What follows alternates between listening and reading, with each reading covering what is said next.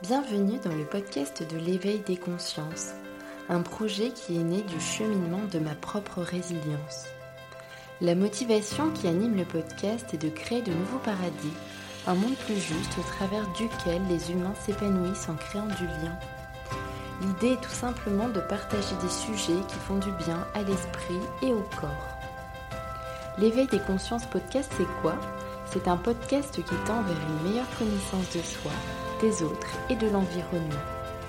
Pour soutenir ce travail entièrement gratuit, je vous invite vraiment à laisser un avis sur Apple Podcast ou sur Facebook, même à vous abonner et à laisser 5 petites étoiles. Vous pouvez même le partager auprès des personnes intéressées par ces échanges bienveillants. Merci, très belle écoute, à bientôt. Bonjour Natacha Calestrémé. Bonjour Evelyne, ravie d'être avec vous. Je suis ravie aussi de vous accueillir dans le podcast de l'éveil des consciences. Merci infiniment euh, pour euh, avoir accepté de nous partager euh, justement votre vision de la vie et puis bien toutes les recherches que vous avez menées. Vous avez un parcours en tant que journaliste scientifique.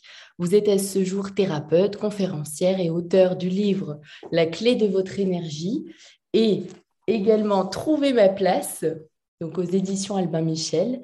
Vos inspirations euh, pour ces livres ont été que vous avez interviewé des chamans, des thérapeutes, des médiums dans le monde entier.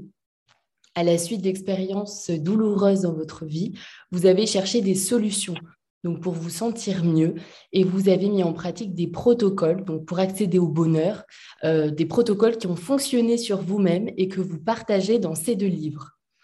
Alors, pour introduire ce podcast, je vais lire votre question qui se trouve dans la clé de votre énergie, dans la quatrième de, couverture, qui m'a beaucoup inspirée, où vous dites Je suis vidée, qui n'a jamais ressenti cette perte d'énergie? Alors, pouvez-vous nous expliquer comment se fait-il qu'il y ait des personnes qui, malgré le fait d'avoir une vie saine, aient toujours ces pertes d'énergie? Alors, je l'ai, comme vous l'avez très bien exprimé, euh, compris à travers ma propre expérience et, je pense que si je n'avais pas rencontré un certain nombre d'épreuves, je ne serais pas en face de vous aujourd'hui, surtout je n'aurais pas écrit ces livres. Euh, c'est-à-dire qu'à travers mes recherches, j'ai compris que dès qu'on vit une épreuve, on perd d'énergie. qui mm. n'a pas vécu d'épreuve? Euh, Une épreuve, c'est quoi? C'est, quand on est petit, une réaction qu'on ne comprend pas de nos parents. Ça peut être un déménagement, toujours quand on est petit. Ça peut être l'arrivée d'un petit frère ou d'une petite sœur. Et ces, coups de semonce, ces tsunamis émotionnels, comme je les appelle, eh bien, euh, font que euh, il se passe des choses dans notre corps. Et ça, j'ai cherché à les comprendre. Et en psychiatrie, on explique que dès qu'on vit une épreuve, imaginons là pour, pour nos auditeurs, Mhm. Euh, il se rappelle de, de, de, l'annonce, je ne sais pas moi, d'un deuil, d'une maladie, euh, de quelque chose euh, qu'ils ne savent pas gérer. Eh bien, il y a trois états qui viennent en eux, en, nous tous, qui mhm. sont le premier état qui est une sidération, c'est-à-dire, imaginons juste une, une gifle d'un père ou d'une mère un peu peut-être autoritaire ou qui, qui, qui on l'a pas vu venir, on est dans un état de sidération tout de suite, donc on, est pétrifié, on ne sait pas comment faire. Deuxième état, c'est la dissociation. On, regarde ce qui se passe comme si on regardait euh, Netflix. Hmm. Euh, c'est comme si ce n'était pas notre histoire, c'est un moyen de, nous protéger. Et le troisième état est une fuite mentale. Et cette fuite mentale, eh bien, ça, nous rend incapables de réagir, incapables de penser, incapables même de parler. Euh, dans certaines situations, peut-être les personnes peuvent se dire oh là là mais pas après cet accident j'aurais tellement voulu dire à la personne cette chose et cette chose je, n'ai pas pu. C'est pas qu'elle n'a pas pu c'est que oui enfin elles étaient dans l'incapacité ces personnes de réagir parce qu'elles étaient en état de sidération dissociation fuite mentale. Mmh. et par rapport à la gifle d'un parent bah, c'est pareil. On peut pas réagir. Et euh, lorsque les psychiatres parlent de fuite mentale les énergéticiens parlent de perte d'âme, de perte d'énergie. Et en fait, il y a une partie de notre énergie qui constitue notre corps qui s'en va juste pour nous protéger. Et donc, en fait, dès qu'on vit quelque chose, on a tous vécu des choses dans notre enfance, mhm. absolument tous. Eh bien, on va, euh, et tout au long de la vie, on va vivre plus ou moins des, épreuves. Et là, je vais citer Carl Gustav Jung qui dit que euh, tant qu'on n'a pas compris le message d'une épreuve, elle se reproduit.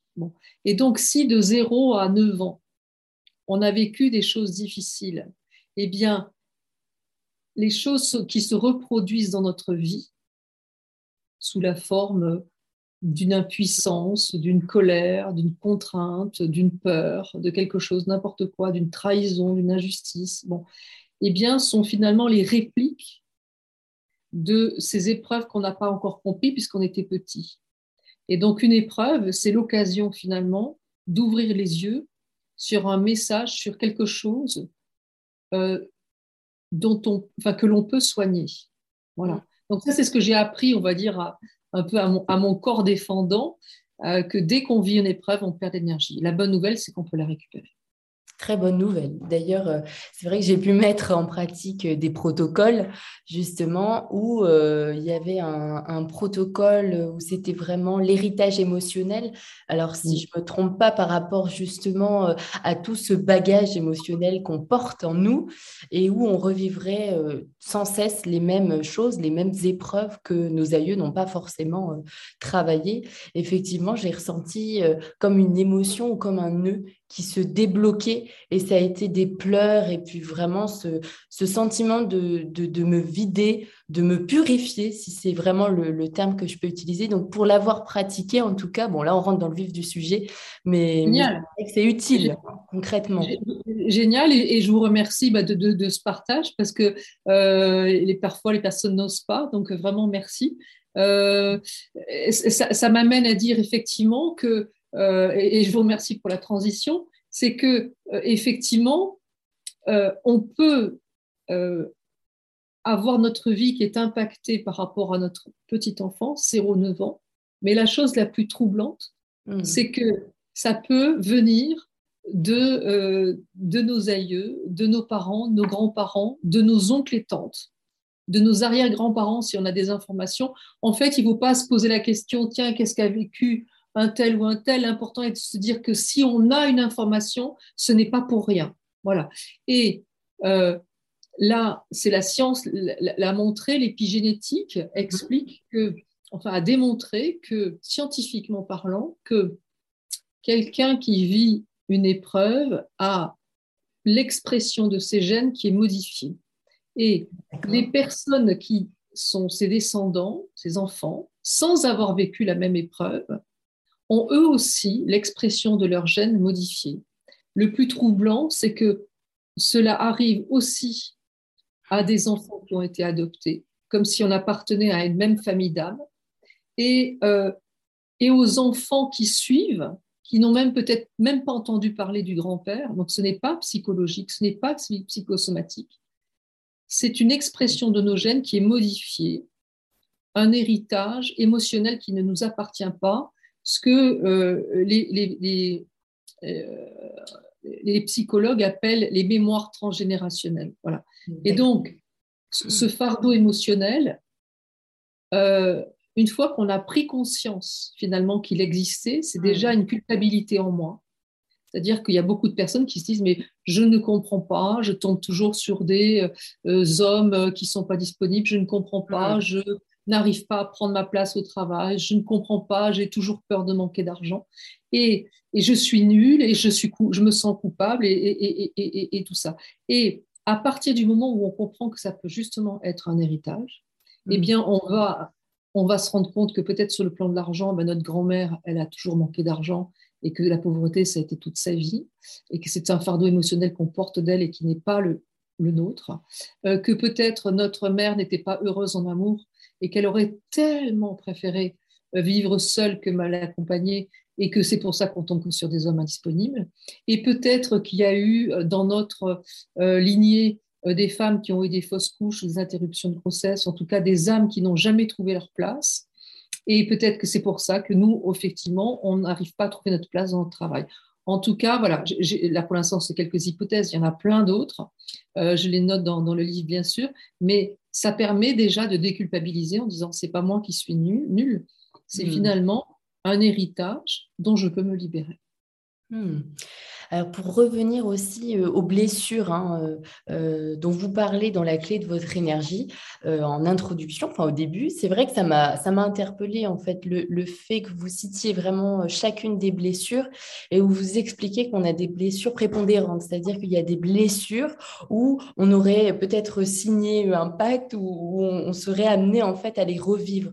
Alors est-ce que vous pouvez nous parler de ces blessures? Bien sûr.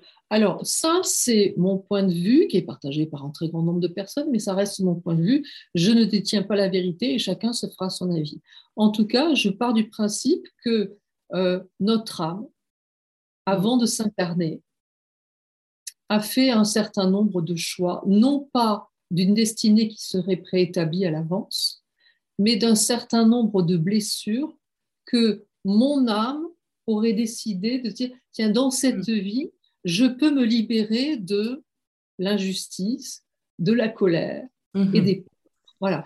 Et, et donc je choisis comme blessure prépondérante euh, alors, c'est vrai que dans la clé de votre énergie, j'en ai mis cinq. Dans Trouver ma place, il y en a dix. Parce que, euh, en fait, j'ai repris les cinq de Lise Bourbeau qui sont la trahison, l'injustice, euh, l'humiliation, le rejet et l'abandon. Mais de par mon expérience en tant que thérapeute et puis après avoir donné de nombreux ateliers et, notamment auprès du corps médical, euh, je me suis rendu compte qu'il en manquait cinq euh, que j'ai rajoutés, qui sont la colère, les peurs, la tristesse, la culpabilité et l'impuissance. Qui, qui n'ont rien à voir, la colère, ça n'a rien à voir avec la trahison et l'injustice, etc., etc. Donc, imaginons qu'on est, bah, par exemple, je prends voilà l'injustice, la colère et les peurs. Mm-hmm. Eh bien, on va, fort de ces trois blessures prépondérantes, parce qu'on en a beaucoup, mm on va attirer à nous toute notre vie des personnes et des situations constamment jusqu'à ce qu'on s'en libère. Les premières personnes que l'on attire à soi, ce sont nos parents. Et, donc, nos parents, très souvent, ont les mêmes blessures que nous. Si, par exemple, on se surprend d'être très en colère, de, de, réagir au quart de tour, il y a beaucoup de chances que chez notre père ou chez notre mère, il y a une colère qui, est peut-être non exprimée et qui hmm. s'exprime peut-être sur la forme d'une maladie, maladie, de peau ou d'un problème à l'estomac euh, ou des problèmes au niveau des cervicales. Euh, bon, donc, colère, douleur au niveau des épaules. Euh, donc ça, c'est une colère non exprimée. si par exemple on vit de l'injustice dans notre couple ou dans notre travail, mm-hmm. il est possible que nos parents l'un ou l'autre ou les deux, aient vécu de l'injustice, par exemple sous le plan d'un héritage, euh, sous le plan du fait qu'ils euh, ont dû reprendre, par exemple, l'entreprise familiale au lieu de faire le métier dont ils rêvaient, et donc ça a créé une forme d'injustice à l'intérieur d'eux, etc., etc.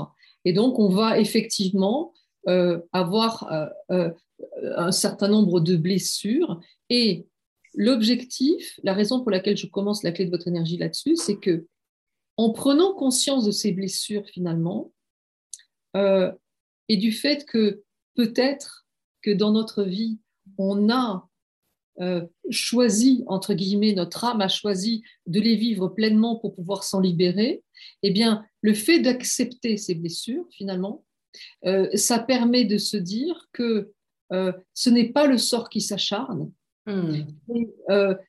c'est l'univers dans sa mm. bienveillance, entre guillemets, euh, ce que Jung appelle la conscience cosmique, euh, l'univers dans sa bienveillance qui met sur notre chemin euh, des opportunités, donc des gens et des situations, en disant, bon, Evelyne, elle est super sympa, on l'aime bien, on va lui donner une chance, ça pique des fois, de comprendre que elle a telle blessure. Prenons par exemple la, blessure de, imaginons la blessure d'abandon.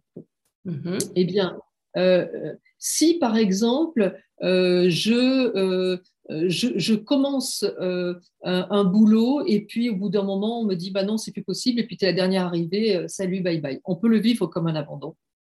Mm. ou bien on, on, est amoureux ou amoureuse de quelqu'un et puis la personne nous quitte et on se sent complètement abandonné eh bien, mm. il est probable que cette, blessure d'abandon, on l'a ressentie avant dans notre enfance, peut-être auprès de notre père, de notre mère qui n'était peut-être pas autant présent qu'on l'aurait souhaité.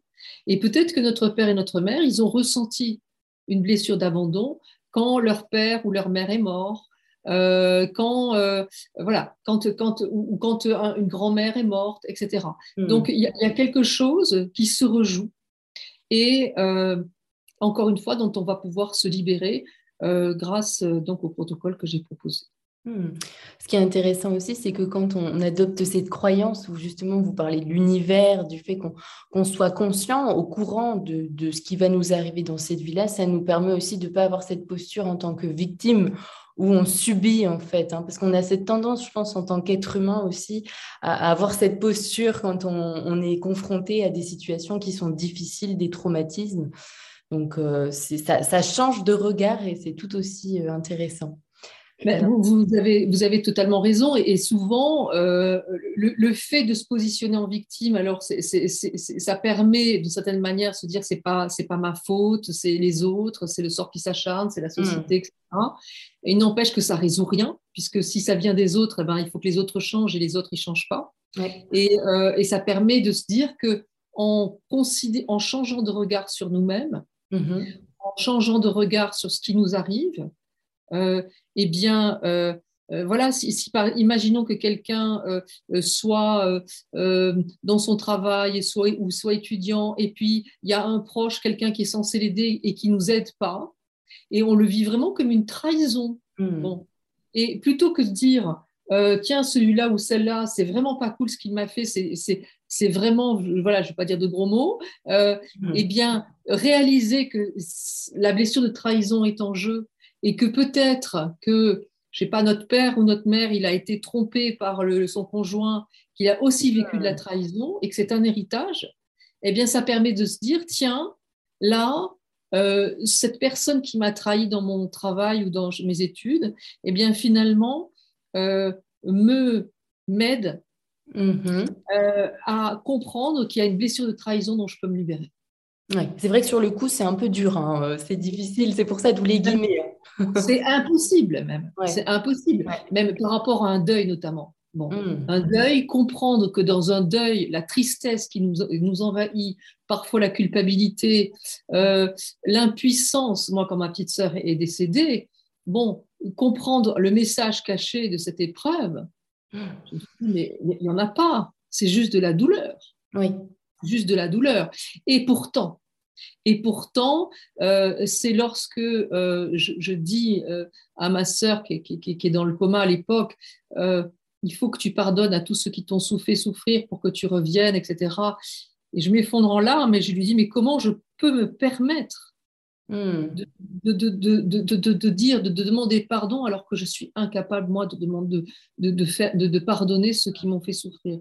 Et c'est grâce à ma sœur, à son décès, mais vraiment, c'est grâce, il n'y a pas d'autre mot. Euh, c'est une grâce, c'est grâce à elle et à son décès que j'ai pu pardonner à ceux qui m'ont fait du mal. Je n'y mm. serais pas arrivée sans. Donc, donc même, voilà, j'ai trouvé dans la mort de ma sœur la force mm. de euh, la force de me dire comment, qu'est-ce que je pourrais faire pour qu'elle soit fière de moi. Mm. Ça transforme tout. Comment je peux considérer cette mort comme quelque chose qui va pouvoir m'aider à devenir celle que je dois, celle que j'ai envie d'être. Oui, c'est vraiment, euh, moi ça me touche personnellement hein, parce que c'est vrai que je suis confrontée au deuil depuis peu et effectivement, euh, je trouve ça très intéressant d'avoir cette posture et de prendre conscience en fait que malgré la difficulté, et puis le lâcher prise aussi, parce que on, peut rien faire, c'est ça qui est, c'est j'ai envie de dire le drame de la vie, mais mais mais à part accepter et puis effectivement le, le voir comme une force pour pouvoir se transformer, pour pouvoir faire des choses que que la personne qui est décédée n'a pas pu faire. En fait, c'est là, je pense qu'il y a toutes les clés à tirer en fait de cette expérience qui est pourtant douloureuse. Qui, est, qui, est, qui, est, qui, est, monstrueuse, hein, et surtout mm. quand alors un père, une mère, bien sûr, mais un frère ou une sœur ou un enfant, c'est tout aussi atroce. Et, et, comment dirais-je, euh, se dire que dans cette, enfin, c'est le choix de l'âme de la personne d'être partie. Ça, il faut le respecter. Hmm. Il y a des personnes qui disent oui, mon père ou ma tante ou ma mère m'a abandonné. Non, non, hmm. non. Euh, c'est le choix de son âme d'être parti. Et quand un enfant s'en va, euh, c'est une déflagration euh, pour faire en sorte que, enfin, dans la famille, sur plusieurs générations, c'est le choix de cette âme. Ma mhm. sœur avait dit plein de fois à ma mère, je, je, je sais que je partirai jeune. Bon, elle le savait. bon, eh bien, mes parents ont pris des décisions, donc mes parents qui ont perdu une fille, ils ont pris des décisions derrière, magnifiques. Ça n'a pas été facile, le deuil chez ma mère a duré très longtemps et ça a été horrible, dépression, etc. Je ne dis pas que c'est ça. Mais derrière, il y a une transformation qui est possible. Et euh, à 82 ans, ma mère travaille toujours et elle, elle, est médiatrice auprès des assistants sociaux, elle leur apprend à transformer une épreuve euh, dans des marionnettes et, sans rien dire de sa vie, elle, exprime à travers ses yeux finalement que l'on peut se relever de tout, même de la mort d'un enfant. Voilà, ça me donne de l'émotion. Très beau. voilà, mais, mais voilà, cette transformation, euh, c'est c'est un hommage, c'est l'hommage que l'on peut amener à la mort de nos proches, un père, une mère. Euh, c'est un hommage. Voilà. Comment je vais pouvoir me transformer pour qu'il il ou elle soit fier de moi, de là-haut De là-haut en espérant qu'ils nous accompagnent. Enfin, moi, j'ai cette croyance hein, qu'ils sont toujours là ah, et qu'ils continuent leur évolution. D'ailleurs, euh, je m'y intéresse euh, grâce au magazine Inexploré que j'aime lire. Donc, c'est vrai que c'est mais merci pour ce témoignage parce que vraiment, je trouve que c'est touchant et, et, ça, va forcément euh, vibrer euh, pas mal de conscience qui s'éveille parce que c'est vraiment des choses qui sont tabous dans notre société et ça fait du bien en fait de, de, voir que malgré des difficultés, on peut vraiment y trouver un sens et puis continuer notre évolution finalement. Bien sûr, et c'est vrai que quand, euh, pour finir sur le, au niveau du deuil, mais c'est vrai qu'on a, on a envie de pleurer, c'est vrai que la, personne nous manque, c'est vrai qu'on la, on la, on la serre à plus dans nos bras et que c'est terrible, mais hmm. euh, et que ce deuil doit se faire et que c'est du temps. Voilà, ça Christophe Le Forêt l'a expliqué, il faut du temps. Bon, euh, mais n'empêche que chaque fois qu'on va penser à elle, cette personne sera là, sera là à nos côtés. En tout hmm. cas, plus, la moitié de la population mondiale pense de cette manière-là. Et puis, je dirais que ce qui peut nous aider à, accepter les choses et à ne plus pleurer, c'est de dire je respecte ton choix d'être parti, le choix de ton âme. Bien sûr qu'en tant qu'être humain, on aurait envie de vivre peut-être 200 ans. Je vois qu'il y en a certains qui, aimeraient partir plus tôt, mais bon, peu importe. Mais, ce que je veux dire, c'est que, euh, voilà, ne plus pleurer, c'est aussi quelque part euh, dire à la personne qui est partie, euh, tu avais le droit de choisir de partir au moment qui était hmm. bon pour toi. Voilà. Et, on, ne gère pas tout, et ça, c'est important. Voilà. Hmm. Donc, euh, ouais. mais c'est pas facile à entendre, surtout quand on vit le deuil, ce n'est pas facile à entendre. Voilà, peut-être que si on m'avait dit ça au moment où j'avais perdu ma soeur, je, n'aurais pas pu l'entendre. Donc, si les personnes à qui ça hmm. heurte l'oreille, je vous comprends, je vous comprends de tout mon cœur.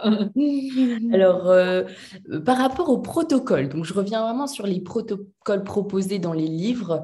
Euh, donc, concrètement, euh, comment est-ce que cela fonctionne? C'est-à-dire que moi, j'avais, j'avais noté qu'il fallait envoyer des sortes d'ordres à son, à son corps en vraiment affirmant les phrases, en étant sûr de soi pour que vraiment ça ait un impact Alors, il y a deux choses. Il y a, euh, si on a un problème de santé, il y a effectivement les protocoles 3 et 4 où on se parle à soi-même. Bon.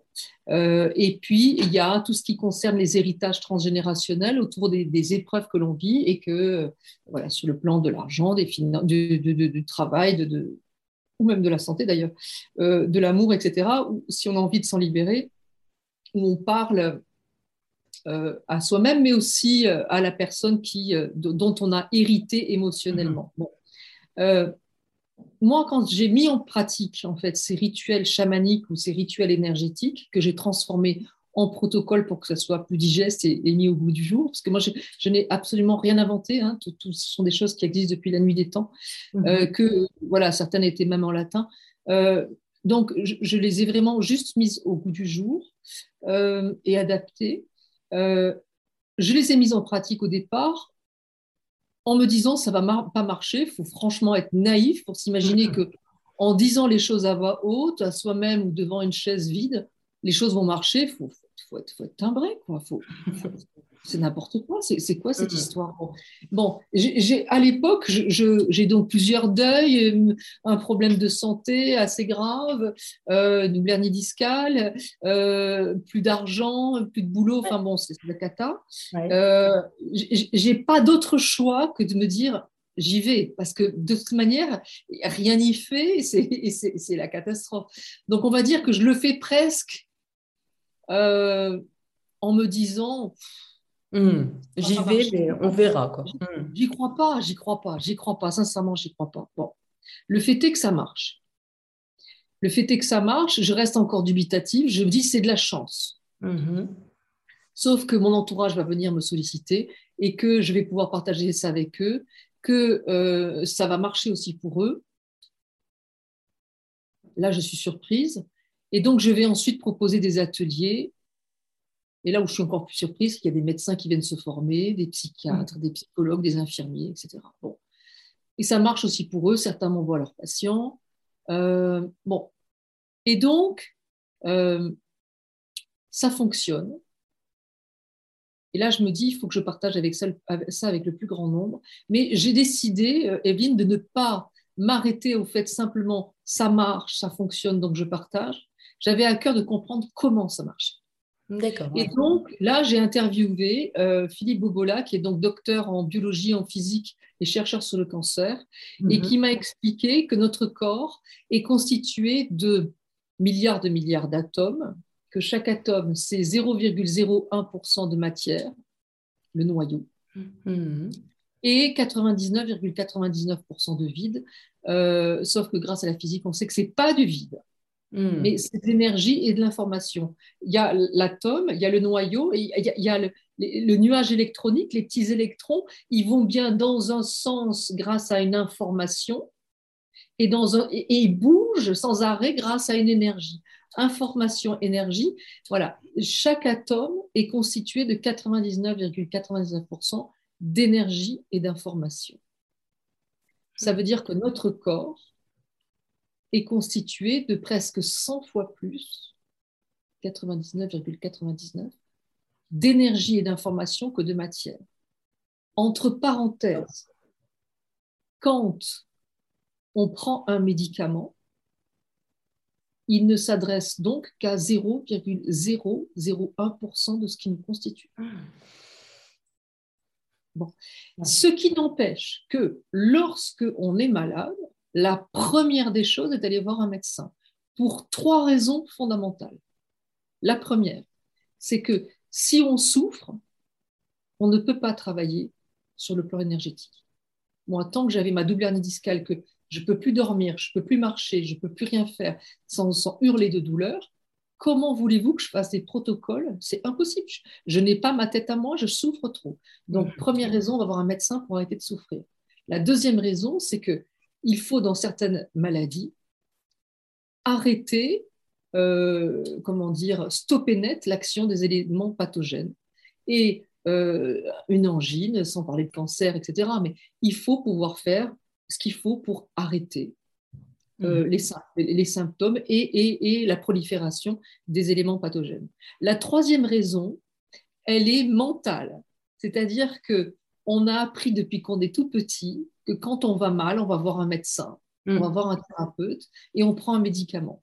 Et donc, si on travaille uniquement sur le plan énergétique, il est possible que notre cerveau se dise oui, mais moi, ça ne va pas marcher avec moi. puis c'est pas rationnel, et puis c'est mm. n'importe quoi, c'est chamanique. limitantes. Enfin, c'est vraiment ça, hein. c'est nos croyances bien engrammées. Euh, on ne veut pas y croire on ne veut pas y croire. C'est, bon, elle a l'air un peu rassurante, mais quand même, non. Euh, et puis Evelyne, elle, interviewe des gens sérieux, mais quand même, bon. Euh, eh bien, euh, ce mental, il faut le rassurer. Et donc, on va aller voir un, un médecin, on va prendre des médicaments, tout simplement pour rassurer notre mental et puis ben, faire ce que j'ai dit, couper, voilà, interrompre, les, éradiquer le, problème. Mais tous les médecins généralistes vous le diront, mm-hmm. ils, voient toujours les mêmes patients pour les mêmes pathologies. Donc, si jamais, en fait, euh, ça prouve bien que le médicament ne va pas à la source du problème, mais qu'il enlève le symptôme. Donc, la question que je me suis posée aussi, c'est pourquoi on tombe malade?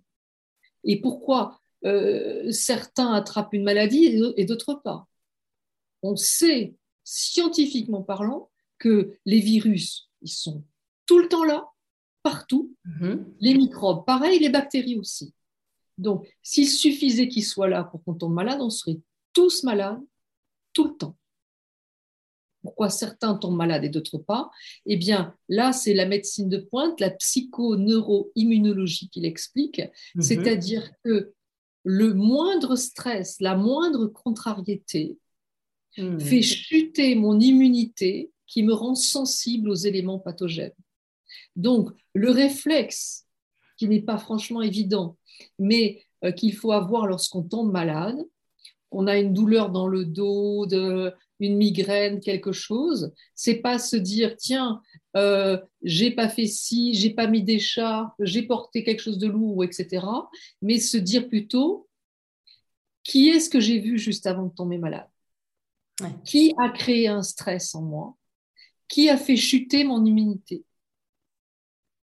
Et hmm. ça, ça on n'en a pas, on n'a pas l'habitude de se poser ce genre de questions. Mais à partir du moment où on commence à considérer les choses ainsi, si par exemple on a des migraines, bon, la migraine c'est de l'ordre de la confusion, c'est le message, c'est, ce, ce sont des peurs, etc. Quelle, situation me fait peur? Quelle situation me met dans la confusion? Hmm. Et donc le principe de parler à son corps, finalement, ces protocoles, c'est quoi? Ces protocoles, ce sont des mots, donc de l'information, mm-hmm. dit avec une certaine intention, vous parliez d'ordre tout à l'heure, dit avec une certaine intention, donc une certaine énergie. Information, énergie, 99,99% de ce qui me constitue. Et c'est pour ça que ça marche. Donc en fait, pourquoi on travaille sur l'énergétique et pourquoi on va voir un médecin? Le médecin, j'expliquais, on travaille sur le plan énergétique pour éviter que le problème ne revienne. Hmm. Puisqu'en fait, mon corps tombe malade pour me faire comprendre que j'ai quelque chose euh, qui peut être réparé. Euh, récemment, j'ai une dame qui, euh, comment dire, a, d'énormes problèmes moteurs elle a une maladie neurovégétative, enfin, auto-immune par rapport aux jambes, elle, n'arrive plus à marcher. Et cette dame vient de l'étranger et elle, m'a expliqué que au moment où elle naît, sa mère se dit c'est trop tôt parce que son père n'est pas là. Donc il y a quelque chose de l'ordre de j'entre dans la vie pour marcher, pour avancer dans cette vie et je déçois quelqu'un. Hmm. Donc, on y, vous vous rendez compte, là, le, poids et, toute la, et, toute la, vie sont des répliques de chaque fois que j'avance, je fais du mal à quelqu'un. D'accord. C'est vraiment cette information en fait qui, qui régit, en fait, qui, qui détermine un peu notre vie. C'est vraiment cette idée que c'est une blessure. La blessure, elle, elle, a, elle culpabilise d'avoir, son âme culpabilise d'avoir déçu sa mère, d'être arrivée à un moment où c'était trop tôt pour elle. Et derrière, vous vous rendez compte l'impact euh, qui est assez troublant, c'est que, euh, je ne dis pas qui c'est, bien sûr, parce que c'est complètement anonyme, mais euh, cette, cette, dame, à un moment donné, a pris une décision dans sa vie et a à nouveau déçu ses parents.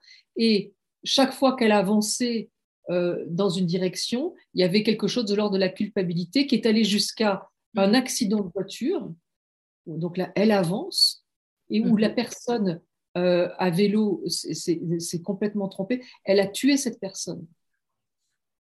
Voilà. Donc, une culpabilité, j'avance une culpabilité énorme. Voilà. Hmm. Donc, et là, elle ne peut plus bouger. Voilà. Donc, en prenant conscience que notre corps nous indique un message central sur une blessure qui remonte parfois très longtemps, puisque là, c'est carrément avant, enfin, c'est au moment de la naissance, eh hmm. bien, euh, on, va, on va pouvoir, voilà, petit à petit, se libérer, euh, ne plus porter cette blessure, en tout cas, voilà, en faisant les choses, en ayant confiance, en mhm. soyant patient et en, refaisant, en faisant les choses, eh bien, les choses peuvent vraiment changer. C'est assez troublant. C'est vraiment euh, c'est cette idée qu'il faut aller dénouer cette blessure d'origine pour ensuite euh, dénouer les suivantes. C'est vraiment la première qui importe le plus complètement. Alors, c'est n'est pas en fonction de ce qu'ont vécu nos parents ou même nous-mêmes. L'important est de savoir euh, ce qui nous freine, ce qu'on vit euh, difficilement. Récemment, j'ai une dame qui m'envoie un message et, qui me dit Je suis très inquiète pour ma sœur qui est enceinte et dont le bébé a une malformation rénale. Hmm. Je lui, je lui ai écrit un petit sur Instagram, je lui ai écrit un petit message en lui disant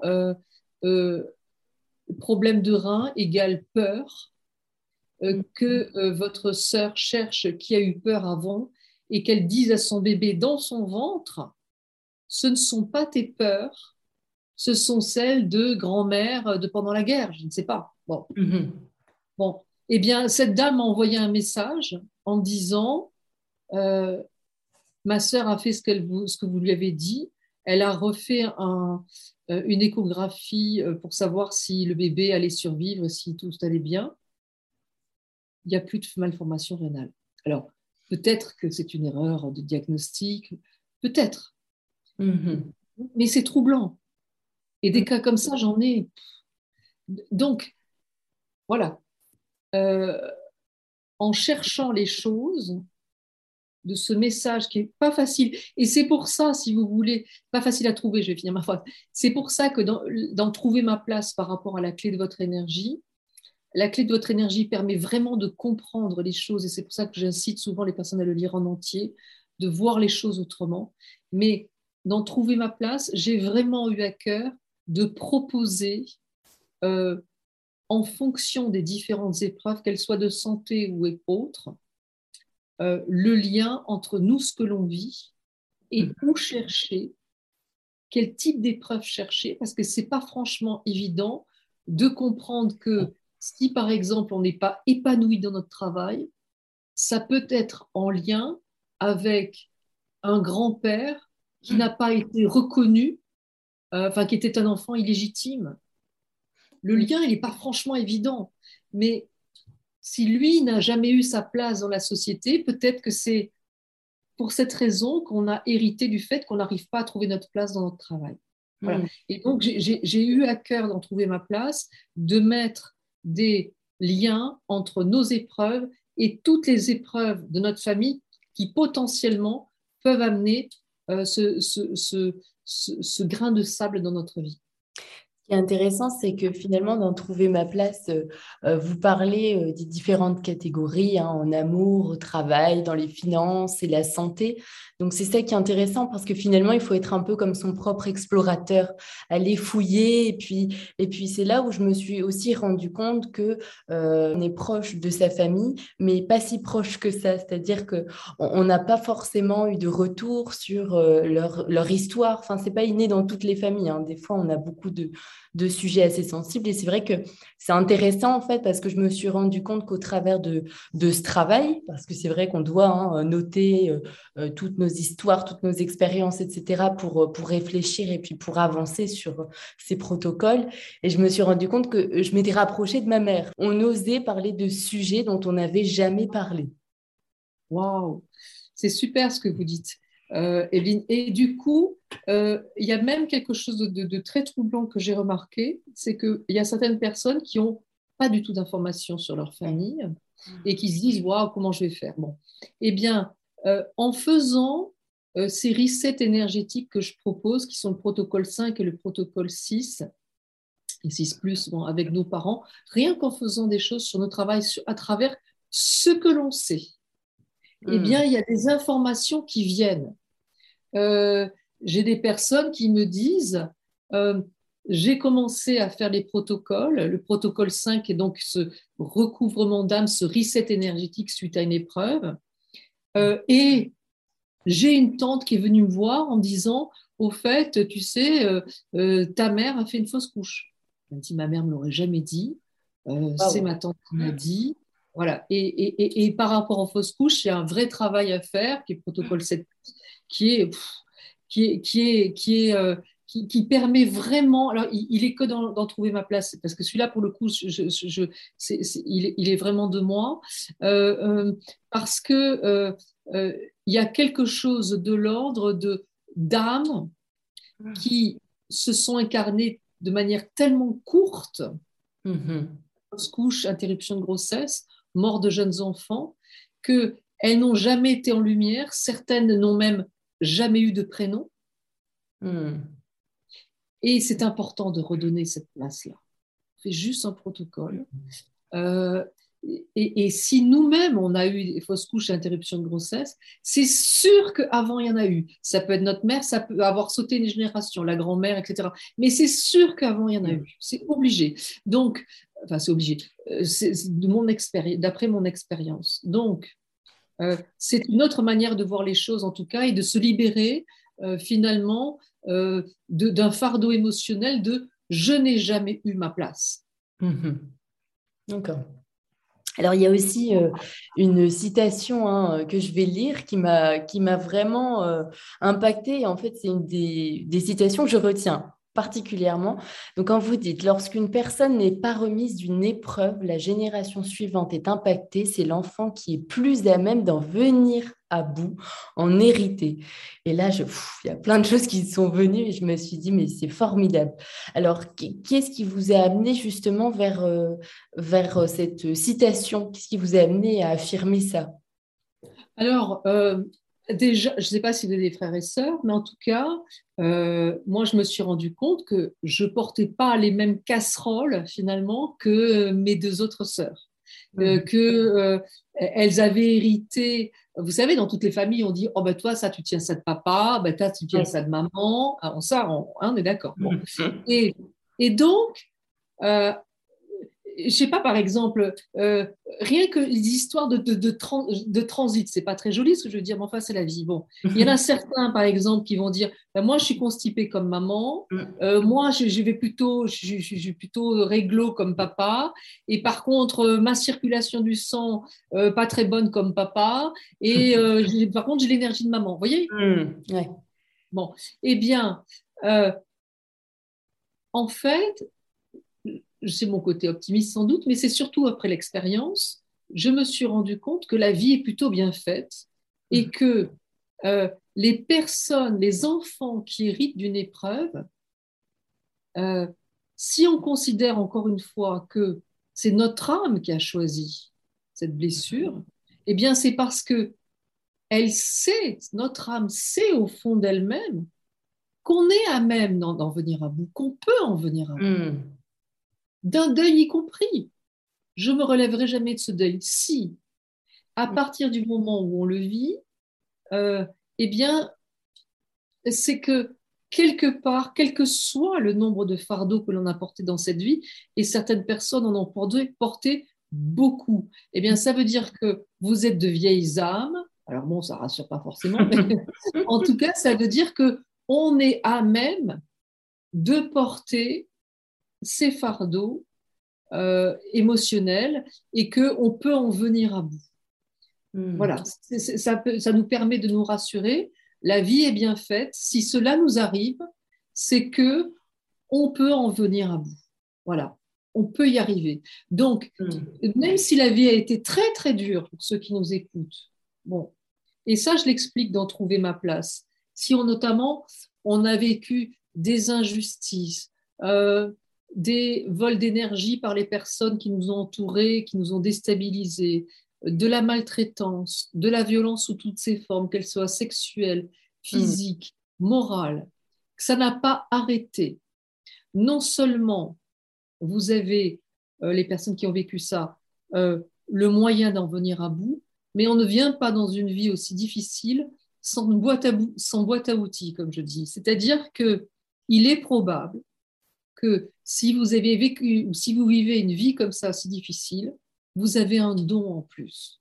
Vous avez peut-être une médiumnité, vous avez peut-être des, talents de guérisseur. Il y a quelque chose à l'intérieur de vous qui demande à s'exprimer autrement. Reliez-vous à quelque chose. Mais ça, quelque part, les personnes qui le vivent le savent. Elles ont mhm. ce petit quelque chose en plus qui est de l'ordre de la boîte à outils en plus, bien fournie, parce qu'on peut mhm. arriver à bout de tout ça. Donc c'est positif. Merci. c'est vraiment encourageant. C'est encourageant. Ça m'est arrivé, je peux m'en sortir. C'est sûr et certain. Voilà. Finalement, ça me rappelle aussi ce que vous disiez par rapport à votre expérience personnelle. Vous expliquez que vous êtes, euh, enfin, vous avez plus de travail et puis vous vous rendez Pôle Emploi, donc vous voulez pas au départ hein, vous, vous y rendre et puis là, bim, vous avez une opportunité où, où euh, vous avez eu la chance de pouvoir faire un stage, le stage de vos rêves. Et donc, euh, en plus de ça, vous êtes auteur, donc vous pouvez quand même vous inscrire à cette euh, formation. Et je trouve ça formidable parce que finalement, quand on reste ouvert et attentif, on se rend bien compte que malgré les échecs, il y a une opportunité derrière, mais qu'il faut la saisir. Et c'est pas évident, je trouve, de s'en rendre compte au moment même. C'est après coup où on se dit, bien ah, sûr. tout un, bien sûr. au moment où je complètement. Au moment où je suis au chômage, j'ai plus d'argent, je le vis, mais très, très, très mal. J'ai jamais connu ça de ma vie. Et vraiment, je le vis de manière, mais je me dis, mais qu'est-ce qui se passe? Je, hmm. je, suis reconnue dans mon travail, comment comment c'est possible? Et c'est bien parce que je suis au chômage, que je veux conserver mes droits, que je vais à Pôle emploi. Je parle avec cette femme qui me parle de stage, qui m'en sort un, effectivement, sur comment apprendre à écrire une série télé, que du coup, je vais faire ce stage, c'est tout à fait improbable, payé par l'AFDAS parce que je rentre dans la case.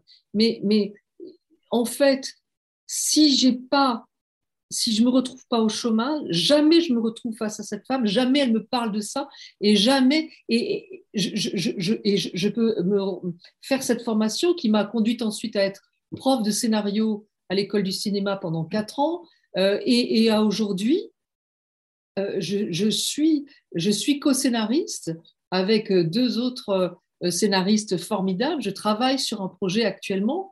Euh, là, pendant qu'on parle, en ce moment, j'ai un projet qui est en cours, enfin même plusieurs projets. Mm-hmm. C'est une chance. Et si on m'avait dit au moment où j'étais au chômage, tu sais, c'est une magnifique opportunité pour faire euh, dans, euh, alors dans combien de temps après que je réfléchisse? 2000, euh, ouais, ça doit faire six ans, six ans après. Dans six ans, tu sais, eh bien, tu, tu, arriveras à faire quelque chose qui est ton, un de tes rêves les plus chers. J'aurais dit, bon, mais quelque part, j'aurais même pas cru, j'aurais dit n'importe quoi. voilà, et, bien, c'est le fruit de cette expérience que je partage, c'est-à-dire il y a toujours un message caché dans une époque. Alors, pour terminer donc l'interview, je voudrais vraiment me concentrer sur, euh, sur ce sujet. En fait, vous, vous parlez des, pays les plus riches du monde. Donc, on parle du Japon, de la Chine, de l'Inde vous expliquez qu'ils mettent un hôtel donc euh, vraiment dans les différents lieux de vie et où il y aurait un guide, une âme, euh, l'âme du lieu, et où on parlerait justement à cette âme et où on donnerait aussi des offrandes donc euh, pour les remercier et pour attirer aussi la réussite dans nos projets, etc. Donc est-ce que vous pouvez nous en parler? Parce que je trouve ça vraiment formidable. En France, on a du mal un peu avec ça. On a, on a, beaucoup de mal et pourtant, j'ai donné une conférence sur ce sujet auprès des anciens d'HEC avec des patrons du CAC 40, mais que quand effectivement, alors au début un peu dubitatif, mmh. mais quand je leur ai effectivement expliqué que cette euh, reliance finalement avec euh, euh, une énergie plus grande que nous, l'énergie du lieu, eh bien, finalement permettait de d'augmenter sa puissance de travail et donc euh, ses finances et, tout un tas de choses positives. Ils, ont écouté ça d'une manière tout à fait euh, intéressée et j'ai même eu droit à des questions totalement improbables du genre est-ce qu'il y a une âme des lieux dans un yacht? Oh, J'avoue qu'on m'avait jamais posé la question. La réponse est oui. Voilà. Donc en fait, qu'est-ce qui se passe? La première personne qui m'en parle au départ, c'est Florence Hubert, elle est, elle, est, elle, est, elle, est, elle est médium, et elle me dit, dans chaque lieu existe une âme des lieux, un mmh. gardien des lieux qui est tout le temps bienveillant, et, qui, et, dont on peut euh, euh, voilà, euh, s'adjoindre, on va dire, l'énergie pour, pour être plus performant. Et toujours pareil, dans ma recherche de, de, compréhension d'un point de vue plus cartésien, plus scientifique, je me mhm. suis rapprochée de, de, quelqu'un qui est devenu vraiment une amie très chère, Marie-Pierre Dylan Seger, qui est spécialiste des arts chinois depuis plus de 25 ans et qui m'a expliqué qu'en Orient, Mhm. Chaque fois qu'on prend une décision, que ce soit sur le plan amoureux, financier, travail, eh bien, notre propre volonté compte que pour 20%. Mhm. Je veux quelque chose, je veux m'installer comme euh, thérapeute ou machin, ou bien je veux me marier, machin, ça compte que pour 20%. Ce qui n'est pas beaucoup finalement. Bien, bah oui. c'est rien. Le lieu où on prend la décision, mhm compte pour 30%, plus que ma volonté. C'est-à-dire que si je prends une décision, par exemple, euh, dans un endroit plutôt que dans un autre, ça n'a pas le même impact. Hmm. Et le moment où on prend la décision compte pour 50%. On sait hmm. tous qu'à compétence égale, on a déjà expérimenté le fait que on a des années avec et des années sans. Oui. On l'a vu aussi avec le Covid, où c'était des années assez euh, difficiles. Quoique, pour moi, ça a été une de mes plus belles années. Bon, pour moi aussi, finalement. ça dépend pour qui, ouais. Voilà, d'accord Donc, c'est les années avec et les années avec sans, et c'est très personnel. Donc, qu'est-ce qu'on voit? Lors, En Orient, ils expriment que moi, 20%, plus mon lieu, 30%, je m'allie, donc avec moi, je m'allie avec mon lieu de vie pour faire 50%, pour lutter contre le temps, 50%, lorsqu'il m'est défavorable. Donc le lieu de vie, il, permet d'être à nos côtés pour lutter contre le temps lorsqu'il nous est défavorable et pour nous donner de l'énergie pour gagner en longévité, puisqu'en Orient, toute la quête euh, autour de l'énergie est, pour euh, viser la longévité. Et donc, parce qu'en fait, c'est pour nous éviter de nous épuiser. Tout ce qui nous épuise nous empêche d'être gagné en longévité. voilà, donc c'est pour nous éviter de nous épuiser. Donc, qu'est-ce qui se passe? On va entrer en contact avec cette énergie qui est totalement impalpable, mmh. invisible. C'est le protocole 13. Et euh, là, moi, j'aime bien citer Linus Pauling, qui est prix Nobel de chimie, prix Nobel de la paix, et qui dit La vie, ce ne sont pas les molécules, la vie, ce sont les liens entre les molécules. Les liens entre les molécules, on ne les voit pas. Et mhm. pourtant, ils sont là. Et cette énergie qui nous entoure, l'âme du lieu, euh, voilà, que, avec laquelle on va pouvoir rentrer en contact avec le protocole 13, eh bien, euh, ça va nous permettre finalement euh, de nous sentir bien chez soi, de demander de l'aide. voilà, je vais prendre telle décision, merci d'être à mes côtés, mais tout simplement aussi lorsqu'on part en vacances et que on a euh, envie que la maison soit préservée. Moi, systématiquement, je demande merci de faire en sorte que cette maison euh, garde sa chaleur ou sa fraîcheur, que personne de malveillant n'y rentre, etc. On demande des choses. voilà.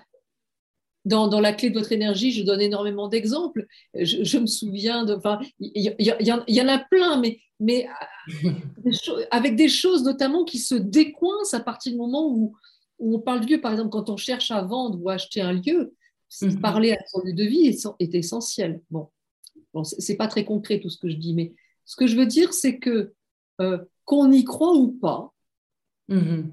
je dirais peu importe, si ça peut nous aider à euh, nous sentir bien, bien dormir, parce que j'explique avec le protocole 19 comment faire pour nettoyer ce lieu de vie. Bon, de ces énergies euh, de ces énergies qui nous entourent, parce que ça, c'est Rupert Sheldrake qui l'a montré en évidence, un, biologiste euh, euh, anglais, britannique, qui, parle de, en fait de, la mémoire de l'univers, ce que les mm. parapsychologues appellent la mémoire des murs, c'est que quand on est chez soi, on vit des tristesses. On parlait de deuil tout à l'heure, tristesse. Mhm. On vit des culpabilités, on vit des colères, on vit des frustrations, on vit parfois des injustices, de l'humiliation, des trahisons, des peurs, des tristesses, etc. Bon. Cela crée un magma énergétique autour de nous. Et Mm. cette énergie-là, eh bien, de la même manière qu'on se douche ou qu'on nettoie nos draps, eh bien, il faut nettoyer cette énergie qui nous entoure. La meilleure manière de se rendre compte que cette énergie, elle est toujours autour de nous, c'est que parfois on va super bien, et puis on se couche, et tout d'un coup, il y a plein de choses qui ruminent, alors qu'on allait bien. Ça prouve que dans notre, dans notre chambre notamment, mais en tout cas dans notre lieu de vie, eh bien, il y a des mémoires d'émotions qu'on a vécues, qui étaient peut-être là même avant qu'on arrive, mais qu'on a vécues, et que l'on peut nettoyer grâce au protocole 19 qui permet vraiment de nettoyer énergétiquement cette, cette, cette, cette, cette mémoire, cette énergie, voilà, cette vibration euh, pesante. Donc, finalement, on peut le mettre en pratique lorsqu'on se, on sent que, qu'on en a besoin, que le lieu en a besoin. Ce n'est pas un protocole qu'on doit appliquer euh, une fois par semaine. Enfin, c'est vraiment quand on, en, on ressent le besoin. C'est tout. Quand on en ressent le besoin, par exemple, moi je sais que si tout d'un coup, euh, j'ai la chance d'avoir un très bon sommeil, mais ça n'a pas toujours été le cas, bon, eh bien, si tout d'un coup je me réveille le matin, je me dis, j'ai mal dormi, pas. Le lendemain matin, je nettoie le, le lieu et, et, la chambre en particulier. Euh, si euh, euh, il se passe rien pendant quatre mois et qu'au bout de, de, quatre mois, je me fais un engueulot de folie euh, avec mon mari ou avec quelqu'un au téléphone et que ça pète dans tous les sens. Hmm. Et le lendemain, je, je me dis, oh, j'ai mal dormi. Ah, mais il y a eu une espèce d'engueulot. Attends, ok, hop, on va hmm. nettoyer. On va nettoyer. Okay. Voilà. Donc ça, c'est en fonction des besoins. On n'a pas besoin de se prendre la tête. On le fait. Et puis, euh, quand on en ressent le besoin, c'est tout. Hmm. En tout cas, merci beaucoup, euh, Natacha. Je remontre hein, les deux livres euh, qui sont, euh, en mon sens, exceptionnels, en tout cas, qui nous aident vraiment à cheminer et puis à se libérer. Euh, N'hésitez pas à aller euh, dans les librairies. Natacha, tu es un peu partout maintenant, à la FNAC. on peut te trouver partout au furet. Donc, n'hésitez pas, en tout cas, à les lire et puis à nous faire des, des retours aussi sur les points abordés durant cette interview.